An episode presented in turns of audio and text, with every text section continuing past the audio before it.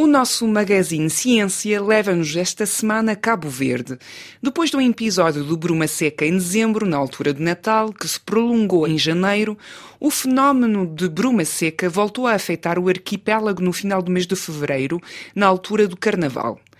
É um intenso nevoeiro que tem origem no vento carregado de pó, vindo do norte da África, e que reduz a visibilidade, com consequências no tráfego marítimo e aéreo. Mas os impactos da bruma seca não se veem apenas na mobilidade e na economia. Também se trata de uma questão de saúde pública. Para percebermos melhor esta consequência sanitária da bruma seca, estamos a conversa com a doutora Maria do Céu Teixeira, alergologista em Cabo Verde. Ela esclarece o que é a bruma seca e a sua composição. A bruma seca é uma situação de poeiras no ar, portanto, que vêm com o vento e que se originam no deserto do Saara.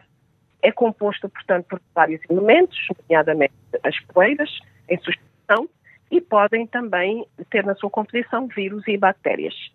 Relembro mais uma vez que, fundamentalmente, entre dezembro e março, o período mais frio, havendo alguns períodos de maior intensidade dessa bruma, que foi o que aconteceu em dezembro e em janeiro.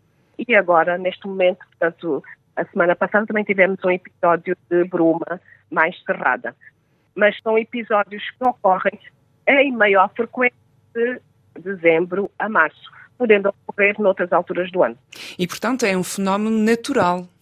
Exato, é um fenómeno natural, qual nós já estamos habituados a lidar aqui em Cabo Verde.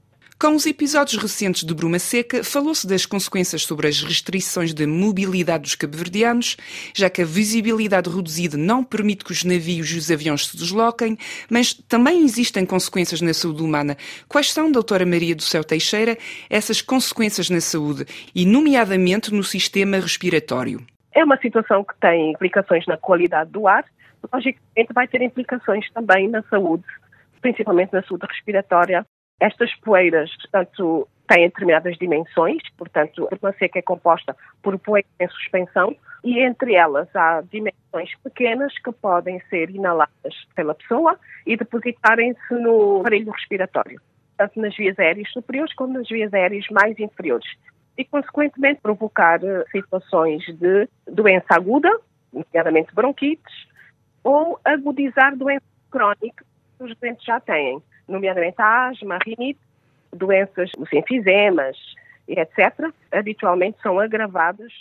Existem estatísticas sobre a percentagem de pessoas atingidas a nível de saúde pela bruma seca? Qual é a parte da população mais afetada? Em Cabo Verde, que eu saiba, não há estatística, mas a percepção que nós temos na prática do dia a dia, portanto, na nossa atividade diária, e desde há longos anos, é que há sempre uma agudização destas situações uh, neste período do ano, o que também implica, portanto, maior agudização, eventualmente maior hospitalização e maior morbilidade, não é? Maior impacto na qualidade de vida destes doentes. Nós não temos estatísticas relacionadas com isto em Cabo Verde, mas aquilo que se passa a nível das outras regiões do mundo, que há um aumento considerável nos internamentos. Diria que se observa uma tendência para a intensificação dos episódios de bruma seca ou uma maior frequência?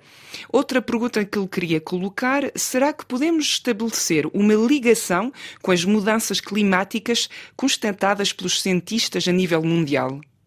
Olha, eu, eh, pronto, do ponto de vista científico, não lhe consigo dar uma resposta concreta sobre isto, porque não fiz nenhum estudo, não lhe consigo dizer. Mas a bruma seca seguramente terá a ver com alterações climáticas.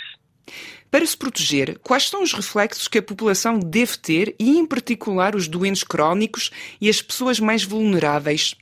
Quais são as suas recomendações? A população mais vulnerável, como eu já disse, eh, os indivíduos que têm doenças respiratórias crónicas e as crianças, até aos 5 anos são mais vulneráveis, e os indivíduos idosos.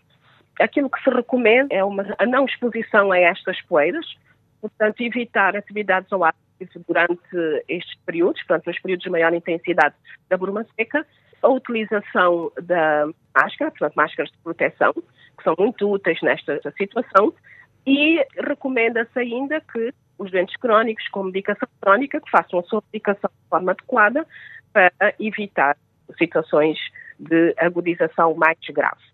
Quais são os sintomas que devem alertar mais, os que exigem mesmo uma consulta médica? Portanto, uma tosse persistente, dificuldade respiratória, em algumas situações da febre também, já vimos que a poeira pode também carregar consigo vírus e bactérias e em doentes mais vulneráveis poderá eventualmente induzir a uma situação de uma infecção aguda. Como é que está a situação em Cabo Verde? Ainda permanece muito intenso o episódio de bruma seca? Hoje, até o momento, não parece muito intenso, mas durante a semana passada houve uma situação bastante intensa, perfeitamente perceptível por qualquer um. O que nós sabemos é que estamos, temos que estar alerta até o fim de março, que é o período de maior intensidade da bruma seca. Uns dias temos mais intensidade de bruma seca, outros menos, mas este período até março é um período que requer algum cuidado e alguma atenção para esse fenómeno era a doutora Maria do Céu Teixeira, especialista em imunoalergologia em Cabo Verde, que relembrava as principais recomendações em caso de bruma seca intensa, limitar a atividade física, usar máscara de proteção e, para os doentes respiratórios crónicos, a toma de medicação habitual. Em caso de febre ou de tosse aguda, não hesite em procurar cuidados médicos.